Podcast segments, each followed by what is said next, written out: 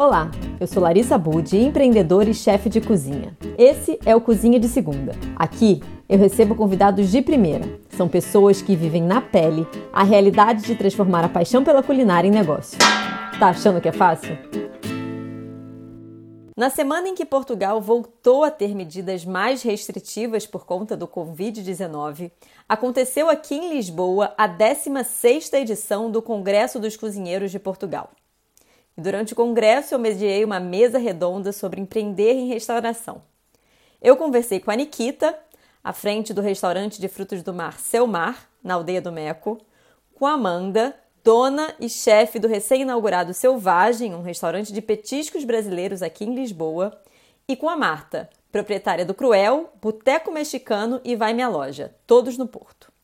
Elas contaram um pouquinho sobre como começaram a trabalhar no setor de gastronomia e quais são as principais dificuldades, sobretudo em um momento de tantas incertezas como esse que estamos vivendo. E se você gosta do nosso conteúdo, segue esse podcast e acompanhe as nossas redes. Você me encontra no larissa.cozinha ou no site www.larissacozinha.com. Aproveita e assina a nossa newsletter para você ficar por dentro de todas as novidades em primeira mão. Tem receita, dica de aproveitamento integral dos alimentos e muito conteúdo legal e exclusivo feito para você. Olá, eu sou a Larissa Budi, sou brasileira, chefe de cozinha. Estou aqui em Lisboa há quatro anos. Eu mudei para cá para fazer um mestrado em ciências gastronômicas e, como boa libanesa, comecei a empreender por aqui. E hoje eu tenho uma empresa de catering e um podcast Cozinha de Segunda, que é sobre mulheres que empreendem na gastronomia e hoje eu estou aqui com três mulheres corajosas, persistentes, que são características importantes de quem resolve empreender. E se resolveu abrir um negócio em gastronomia, tem que, ser, tem que ter essas características em dobro ou em triplo, em triplo né?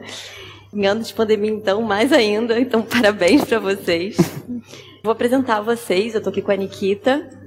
A Nikita é formada em engenharia geológica. Ela, depois de se formada, ela foi estudar gastronomia, morou em Barcelona durante três anos, durante quatro anos, e hoje está à frente do restaurante Seu Mar. A Amanda é brasileira, carioca, veio para Lisboa em 2018 para estudar design, mas começou a estudar gastronomia, estagiou no Zazá, no, na, casa, na, na, sala de corte, no Belcanto, e desde julho, que está no, no, novo, no novo desafio, que é o Selvagem, um restaurante de petiscos brasileiros em Lisboa. E a Marta, que é licenciada em psicologia, é atriz, dramaturga, e é gestora e proprietária não de um, mas de três restaurantes, que é o Cruel, o Vai Minha Loja e o Boteco Mexicano, todos no Porto. É curioso que nenhuma de nós somos originalmente da restauração, né? Nenhuma. Então eu queria começar perguntando para a Marta, que a Marta tem aqui três casas, como foi que o bichinho da gastronomia te picou? E depois eu queria ouvir a história da Amanda e da Nikita também. Bom, eh, eu abri o primeiro restaurante eh, há quase seis anos e, e, por incrível que pareça já era uma coisa que eu pensava, eu pensava numa pastelaria em miúda, gostava de ter um dia uma pastelaria e tal, depois a coisa evoluiu para restaurante e houve uma altura em que comecei a procurar uh, espaços, mas sem, sem qualquer pretensão, ou seja, só para ver espaços. Pronto, e apareceu um espaço agradável, a coisa começou a ganhar força uh, e eu decidi avançar.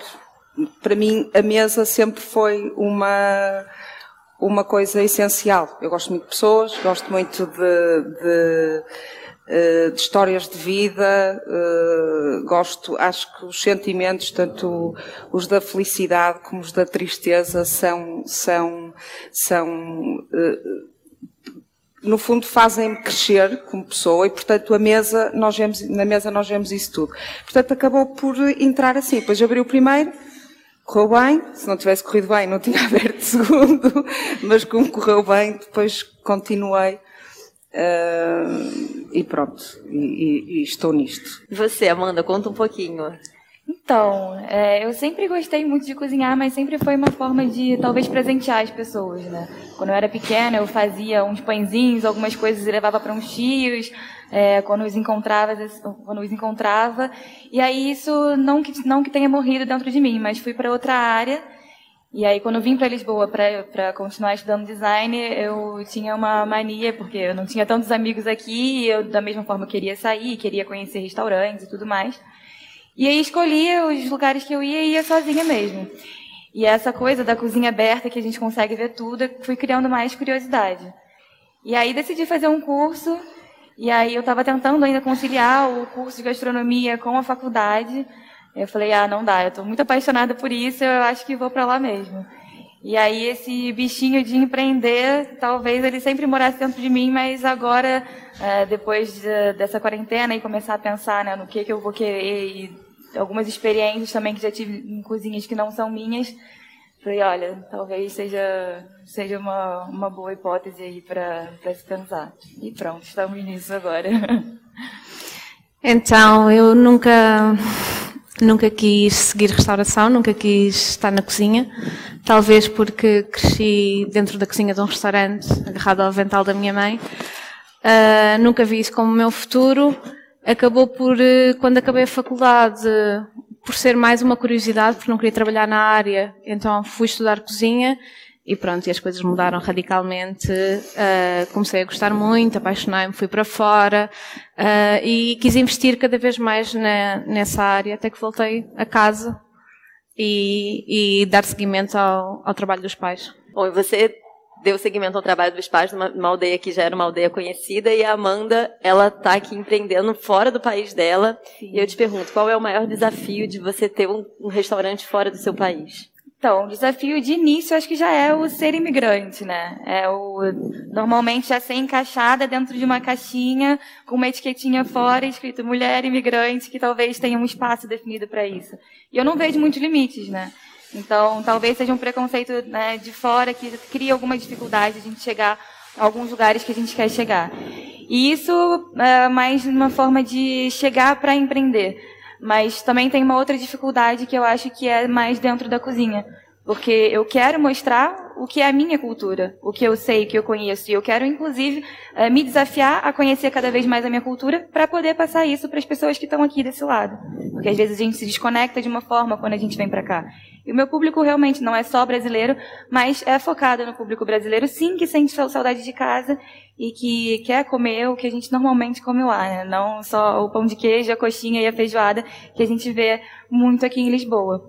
Então, acho que o desafio também é dentro da cozinha, é, eu achar os ingredientes que eu preciso é, para conseguir montá-los da melhor forma para passar para as pessoas que vão conhecer meu trabalho. Nikita, e você assumiu um restaurante que era um restaurante tradicional, que já existia há mais de 40 anos, era um restaurante dos seus pais, e você remodelou e você disse que embora o foco do restaurante ainda seja uma comida tradicional, é, você aos poucos foi colocando um pouquinho da sua bagagem. Então eu queria te perguntar, como é que foi esse processo de mudança? E quando eu digo em mudança, eu não digo só no sentido gastronômico, no sentido gastronômico também, mas como é o fato de você ser mulher, ser jovem, filha dos antigos donos, como é que foi assumir aquele espaço, é, colocar essa nova visão, eu acredito ver uma visão até mais moderna, como é que foi todo esse processo, tanto com os clientes quanto com as pessoas que já então, trabalhavam Então, no princípio acabou por ser complicado, até mesmo dentro de minha casa, uh, quando eu disse que queria fazer a mudança, o meu pai ficou um bocadinho mais reticente e pronto, apoiou, mas não, não, não estava a ver assim, o quadro final. Uh, para os nossos clientes que já levam décadas a vir, os filhos, os netos, uh, que já conheciam e que tinham ali um refúgio de fim de semana ou whatever, uh, ao princípio foi assim, gostaram do ambiente, mas perguntavam sempre, ah, mas tiraram aquele prato da carta, e ok, mas temos este, e se calhar na carta de inverno aquele volta, e vou fazendo assim um bocadinho esta gestão, ter os pratos antigos, alguns, vou colocando alguns novos, agora já chegam, já perguntam, então o que é que há hoje, o que é que é novidade, este fim de semana vai haver alguma coisa nova. Ou seja, o facto também de me conhecerem, de estar sempre ali, porque sempre estive presente, acho que ajudou a fazer um bocadinho a transição uh, do que era para o que é hoje. Mantemos um bocadinho tradicional, mas conseguimos uh, acrescentar um bocadinho da minha bagagem também, sendo que não sou uma cara estranha no, no restaurante, nem no sítio. Uh, acho que tem uma aceitação muito boa, na verdade. E o fato de você ser mais nova, isso em algum momento já foi difícil para você? Ou não, como é que foi isso? Não, de forma nenhuma, não. Legal. É, e você tem um restaurante que é um restaurante muito. Enfim, todo mundo aqui sofre com essa sazonalidade, né? Até porque Portugal é um país também que tem, recebe muitos turistas. Mas você especificamente está na Praia do Meco. E é um restaurante. muito sazonal. Muito, muito Sim, sazonal, exatamente. Muitíssimo. E eu queria ouvir é, de você como é que é como é que isso impacta a gestão do seu restaurante? Como é que isso impacta no seu dia a dia? E depois queria ouvir um pouquinho tanto da marca. Então, a primeira gestão que nós temos que fazer é trabalhar um bocadinho como as formigas. Nós trabalhamos no verão para poder passar o inverno. Uh, o nosso verão é muito forte, há muita afluência, nós temos muita gente, temos a praia, temos calor, etc. E depois é conseguir pegar nesse modelo e transportar um bocadinho para o inverno, tal como estava a dizer, por exemplo, a nossa equipa a equipa nós temos que mantê-la o ano inteiro para conseguir tê-la naqueles meses de mais afluência. Então o inverno acaba por ser muito difícil e, na maioria das vezes, sendo sincera, nem sequer cobre os custos que nós temos. Então o verão acaba por ser aquele milheiro para passar o ano inteiro. Você sente isso também, Marta? Como é que é para você? Uh, no, o, os meus restaurantes estão na Baixa do Porto, não é? Portanto, acabo por, uh, antes da pandemia, era mais ou menos o movimento da Baixa do Porto, o verão mais, mais completo e depois no inverno baixa um bocadinho. Felizmente nós uh, vivemos muito de, de, portugueses, pessoas que vivem na cidade uh, e portanto também acabamos por, por não sentir tanto uh, aquela diferença do, do turismo, do verão, do inverno, etc. Eu não sei se a Amanda tem. Ela, o restaurante dela é, é super novo. Fica, é, eu também não tenho esses parâmetros todos de comparar com. com não tenho um histórico, assim, para fazer essa comparação. Mas a minha dificuldade aqui é justamente achar os ingredientes que eu preciso, sendo eles é, produzidos mais próximos daqui, mas que eu tenha ainda alguma qualidade parecida com a que a gente tem no Brasil. Então, realmente, verão daqui é muito bom, foi bom agora, porque a gente ainda acha frutas mais frescas e tudo mais, que a gente consome muito no Brasil, e agora talvez seja um novo desafio para daqui para frente. E deixa eu te fazer uma pergunta. É, o seu restaurante, você fala muito de trazer uma novidade, né? E a proposta do Selvagem é justamente mostrar uma comida brasileira diferente. Sim. E eu queria te apresentar como é que é apresentar é, uma comida diferente num país que é tão tradicional, sobretudo quando a gente fala de, de, de gastronomia. E como foi que você enxergou que havia espaço para essa inovação? Então, na verdade, o diferente é diferente para as pessoas daqui mesmo, né? É, o meu foco realmente é o público brasileiro. É nossa comunidade brasileira que tem que está aqui, que tem saudade das coisinhas de casa e que é muito difícil a gente achar. Às vezes a gente acha, vai no mercado que é brasileiro, numa loja brasileira, e a gente acha produtos, mas uh, falta, talvez falte alguém para fazer daquela forma que a gente comia em casa, né? Porque a gente vê, acho que uh, aqui em Lisboa uma oferta muito grande de comida brasileira, de restaurantes brasileiros, mas que talvez tenham alguma base assim que seja mais comercial. E aí acho que o objetivo é justamente pesquisar mais a fundo o que, que a gente come em cada. E aí a gente tem diversas formas de fazer essa pesquisa né, uh, dentro do Brasil, dividi-los em várias partes para poder uh, mostrar um menu. E eu acho que, pronto, é buscar dentro disso essa não uma novidade, seria mais uma novidade para Portugal em si, não a novidade para os brasileiros. Uh, eu acho que a novidade é isso chegar até aqui. Né? É o, esse é o, é o, diferente. Talvez uh, não ter tanta oferta das coisas que a gente está procurando, e aí quando, opa, tem aqui uma oferta de uma coisa que. Uh, quanto tempo que eu não como isso, né? Nossa, uma carajé, tem pouquíssima oferta aqui em Lisboa. Ou alguma coisa mais diferenciada, né? Uma galinhada com pequi, que a gente não acha mesmo em Lisboa. Então acho que essa é a diferença, que é trazer essas coisas que a gente já tem lá normalmente para cá. Não é criar nada novo, talvez. E deixa eu te fazer uma pergunta. Você que abriu um restaurante agora e depois também perguntar para Marta e para Nikita, como é que é para você fazer fazer conhecer, fazer o seu restaurante, fazer as pessoas conhecerem o seu espaço? O que que você, qual é o grande desafio para atrair clientes, sobretudo num momento como esse? É um desafio. é um desafio. É, eu estou tentando trabalhar muito nas mídias. A gente, eu queria muito fazer eventos, mas agora é impossível de fazer. Uh, procurar artistas brasileiros para estarem uh, expondo e tocando no lugar, mas agora, como meu espaço é muito pequeno, muito pequeno, é impossível. Então, é mesmo fazendo esse, esse trabalho de redes sociais e tá criando, tentar criar pratos novos e tá colocando toda semana alguma coisa e novos conceitos também agora, né? A gente tem que ter esse jogo de cintura para para conseguir sobreviver. Então agora eu estou, por exemplo, com o café da manhã durante o dia inteiro, né, trabalhando como uma espécie de café e tentando trazer coisas novas e ralando para as pessoas chegarem lá. Marta, você também abriu uma casa nova em plena pandemia, né? Sim. Uh, em plena pandemia, o espaço já era, já era, na altura já estava, portanto já o tinha há quatro anos. Entretanto, juntei-me a uma outra pessoa, uh, a Alexandra Mergulhão, e decidimos abrir um espaço, uh, pronto, novo, com toda a expectativa de que não fosse haver uma segunda vaga tão, tão expressiva. Uh, e agora estamos a sofrer um bocadinho nesse espaço uh, uh, o peso da novidade, portanto, porque esta, estes recursos, o recurso ao takeaway ou ao delivery também passa muito por restaurante já ser conhecido. E, e neste momento é, é, um restaurante, vai uma loja, é um restaurante que ainda não, não é conhecido, portanto nem uh, as empresas de entrega de comida, nem o nosso próprio esforço para, para fazer esse takeaway ou esse delivery Uh, tem que passar primeiro pelas redes sociais, que é uma coisa que à partida eu detesto, sempre testei, mas aprendi que tenho que saber funcionar com elas, uh, as redes sociais e, e, temos um bocadinho a sensação de que vai haver um, um, que há aqui uma paragem e que nós vamos reabrir. Não sei se, se sentes isso, particularmente Sim. que é um espaço novo, mas nós falamos muitas vezes que isto é, é uma pré-abertura. Quando isto passar, nós vamos reabrir o espaço, no fundo. Eu acho que, obviamente, a gente vem com muitas ideias para um espaço novo, né? Que elas não se não cabem no momento. Então, provavelmente depois vai ser realmente uma reabertura, né? Que a gente pode botar todas as ideias que a gente tem em prática. Sim. Ô Marta, é, e eu queria te perguntar, você é dona de três casas. É, eu quero voltar um pouquinho nessa, nesse assunto do takeaway, mas antes eu queria te fazer essa pergunta. A gente, a gente, você é dona de três casas e eu queria saber se ter três casas é três vezes mais trabalho ou se você acha que você entende um, um modelo de gestão e aí você consegue tocar e é tipo um trabalho e meio. é duas vezes, não é três. Ou seja, acho que é muito importante uma coisa. Eu não trabalho sozinha. Uh, pronto, eu abri o Cruel de facto sozinha.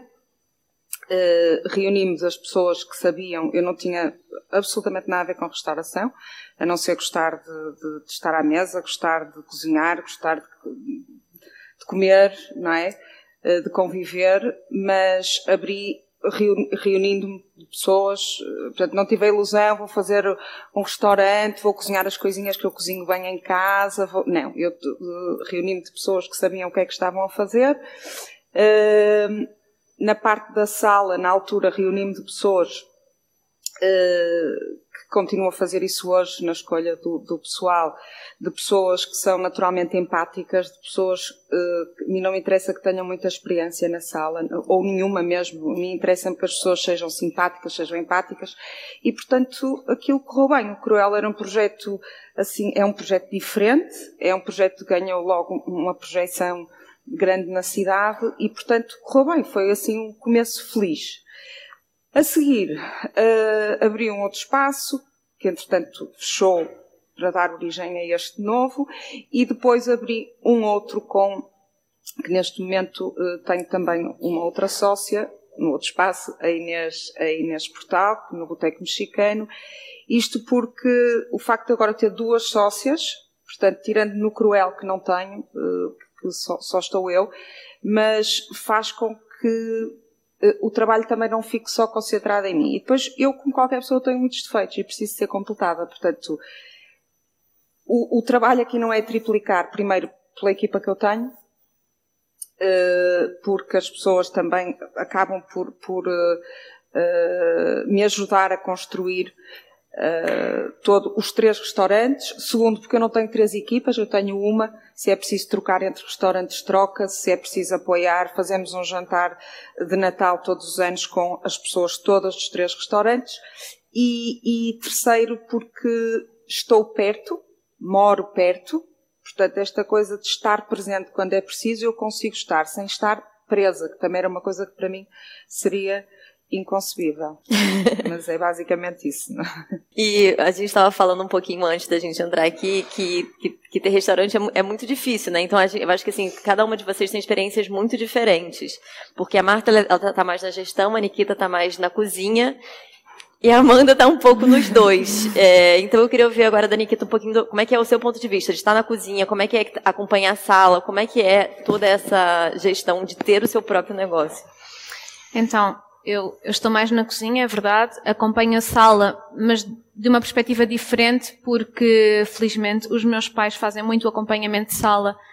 Eu despreocupo-me, claro que nunca é totalmente, porque nós acabamos por ver eh, algumas coisas, às vezes eh, a Marta estava a falar de termos gente empática, simpática, ou seja, isso é sempre uma preocupação para mim, ver se as coisas estão a correr de acordo, se o serviço vai de encontro ao que estamos a fazer na cozinha. Uh, e eu acho que tem que haver assim sempre uma coerência, então a sala é sempre uma preocupação. Mas, mas acabo por uh, estar presente 100% na cozinha, todos os dias que estamos abertos, de manhã à noite, sem pausa, porque nós abrimos, a, abrimos o restaurante durante o dia inteiro, não fechamos uhum. nunca. Um, é, é de facto uma prisão. Eu já sabia antes de começar, fui muito avisada. Mas, mas pronto, acho que quando nós fazemos as coisas com, com um intuito e com, e com gosto realmente não, não, não chateia. Pelo contrário. E você, Amanda, que está na sala e na cozinha? Exatamente. É, foi basicamente a criação de um novo conceito, né? Porque como é tudo muito novo, eu abri durante a pandemia e acho que ia ser loucura começar a contratar gente num espaço tão pequeno. Então, como eu não sabia como ia ser o movimento, eu acabei indo fazendo as coisas conforme dava. E aí eu vi que era possível fazer isso e que estava dando certo dessa forma. Então, passei o verão todo assim, mesmo sozinha. E uh, realmente é uma prisão mesmo. Mas é, a gente tem que estar 100% ali, né? E eu acho que é uma das dificuldades também é a gente ser tão persistente, né? Porque eu não tenho ninguém para puxar por mim. Então, se tem um dia que eu tô meio para baixo, não, não tem uma segunda pessoa para falar, não, vambora, porque deixa que eu vou dar conta disso aqui hoje. Não, tem que ser eu comigo mesma trazendo essa força de dentro e falando, vambora, porque se não for você, não vai ser ninguém. Então, é essa dificuldade que a gente tem de estar ali na garra todo dia. Olha, e a gente teve agora há pouco um debate sobre o impacto atual da pandemia e eu queria ouvir um pouquinho de vocês e queria que vocês falassem um pouquinho sobre o takeaway, que é uma nova realidade, né? Eu acho que cada um tem aqui um restaurante diferente, com uma experiência diferente. Então, eu queria começar pela Marta, queria que você contasse um pouquinho como é que é essa ter, o, o takeaway ou trabalhar com as plataformas, uhum. quais são os desafios, é, como é que é isso para as suas casas? Eu acho que neste momento nós podemos falar em em que vamos, eh, que o takeaway vai ser uma grande ajuda e assim, mas eu sinceramente não acredito nisso. Eu se neste momento, se houvesse apoio uh, do, para isso, eu fechava as portinhas e depois voltava. Ou seja, eu acho que o takeaway, acho que há casas muito especializadas em takeaway, que têm takeaway o ano todo, que têm delivery o ano todo, e são essas as casas que as pessoas normalmente encomendam. Isso agora não mudou, acho eu. Pronto, é a minha perspectiva. De qualquer maneira, eu acho que, uh, uh, porque acho que é um bocadinho essa a pergunta também, como é que a gente sobrevive um bocado Sim, também, esta, claro, exatamente, a esta pandemia. Uh, eu, particularmente, como tenho três espaços muito próximos, acabei por fazer uma gestão não só de pessoal, como de stock. Portanto, eu tenho a mesma carta de vinhos, portanto, em vez de encomendar eh, duas caixas daquele vinho para, para cada restaurante, encomendo duas caixas para um e vamos gerindo assim. Portanto, acabo por gerir. É uma gestão muito mais de, de do dia a dia, de fazer compras menores, de se calhar ir às compras em vez de ter entregas maiores, gerir um bocadinho os estoques, etc. E depois temos o, o lado também de facto das redes sociais, que eu, que eu sou uma naba em redes sociais, mas uh, pronto, acabaram por me convencer que é importante, eu reconheço que é, porque as pessoas falam e, uh, e, e neste momento, para mim, o, o takeaway, voltando e terminando em relação a esta questão, o takeaway para mim é, é, acho que é um, claro, é uma ajuda se funcionar, obviamente, mas, mas não é para isso que, que eu tenho restaurantes, é para servir pessoas e neste momento as mesas estão vazias e já contaram muitas histórias e agora já só estamos nós lá quase e isto é altamente, nós temos que nos preocupar muito em motivar as pessoas que estão a trabalhar, porque as pessoas passam o dia inteiro, os clientes não entram e nós temos que conseguir que essas pessoas queiram continuar e que e as pessoas estão todas deprimidas e estão todas deprimidas não é só na restauração, é em todo lado, portanto quando entra um cliente temos que gerir um bocado a euforia de ser o único cliente para ele também não se sentir mal com isso e, e, ser um cliente eh, pronto e ao mesmo tempo eh, esperar que o cliente goste, que volte, que mas eu sou honesta, se pudesse fechar neste momento eu fechava, só estou à espera dos apoios, mesmo porque acho que não é para isso que as pessoas têm restaurantes, não é para isto. Fechava para voltar a abrir. Não, sim, entendi. Para voltar a abrir. É, assim, uma, uma, breve opinião minha, eu acho que também essa coisa do takeaway, eu acho que existe, existe comida, eu acho que é uma outra experiência, né? Que eu acho que muita gente vai a um restaurante não é só para comer, eu acho que, que as pessoas menos claro. fazem, assim, a grosso modo Sim. falando, é ir a um restaurante para comer, claro. é muito em função da experiência. E eu acho que essa, pedir comida em casa também é uma nova experiência, sabe? Eu acho que é uma outra proposta. É o que eu penso, pelo menos. E eu sou uma pessoa que eu nunca gostei de pedir comida em casa, porque eu gosto mesmo de ir ao uhum. restaurante, mas moro com uma pessoa que pede muito comida em casa. E aos poucos eu fui descobrindo, né, que pode ser uma experiência legal, mas tem que ser uma experiência, não pode simplesmente chegar. Sim, e pode-se reinventar a forma de fazer a comida chegar a casa, terminar um prato, ter uma instrução divertida. Nós tentamos fazer isso e adaptar-nos, obviamente. Mas não é assim o que nos dá gozo. E para você, Amanda, qual é o grande desafio? Como é que tem sido esse takeaway? O que, que você vê de futuro? Então, como eu funcionei no verão muito bem na parte da noite, né, com essas noites maravilhosas de verão que a gente teve, eu não, não tinha o, takeaway, o takeaway, o delivery como aliados. Agora eu vou precisar ter com essa reabertura e trabalhando também durante o dia inteiro com uma emenda uh, adaptada agora também para isso. Eu espero tê-lo mesmo como, como um, alinha, um, alinha, um alinhado aí, um aliado para os próximos meses, pelo menos, né? Que agora o pessoal está saindo cada vez menos de casa, as regras estão ficando mais, cada vez mais rigorosas e vamos precisar desse apoio também das, das plataformas. Vamos ver como corre. No meu caso, no facto de ser um meio muito pequeno, acaba por não ter expressão. Não, não tem expressão nenhuma, na verdade. Nós fazemos e temos sempre clientes fixos que pedem, mas não compensa de forma nenhuma uh, os gastos que nós continuamos a ter com os restaurantes fechados, continuamos a ter imensos gastos na mesma, que as pessoas às vezes nem sequer têm noção, uh, mas o gasto fixo é muito grande e o takeaway não compensa de forma nenhuma. No nosso caso, agora tivemos que fechar porque só abrimos aos fins de semana no inverno, portanto, estamos mesmo fechados agora com as novas regras. Olha, só uma última pergunta. Eu quero saber se vocês estão satisfeitos, se vocês gostam do que vocês fazem, se vocês acham que compensa, apesar de todo esse esforço. Compensa muito. Com certeza. Sim, claro. Então vamos torcer aqui para que tudo, tudo passe rápido, que a gente possa voltar a operar. E eu queria agradecer e parabenizar vocês pela coragem, pela força. Obrigada. Obrigada. Obrigada, obrigada Larissa. Obrigada. Muito obrigada pela sua companhia. Eu sou Larissa Bud e nos encontramos por aqui na próxima semana. Até lá!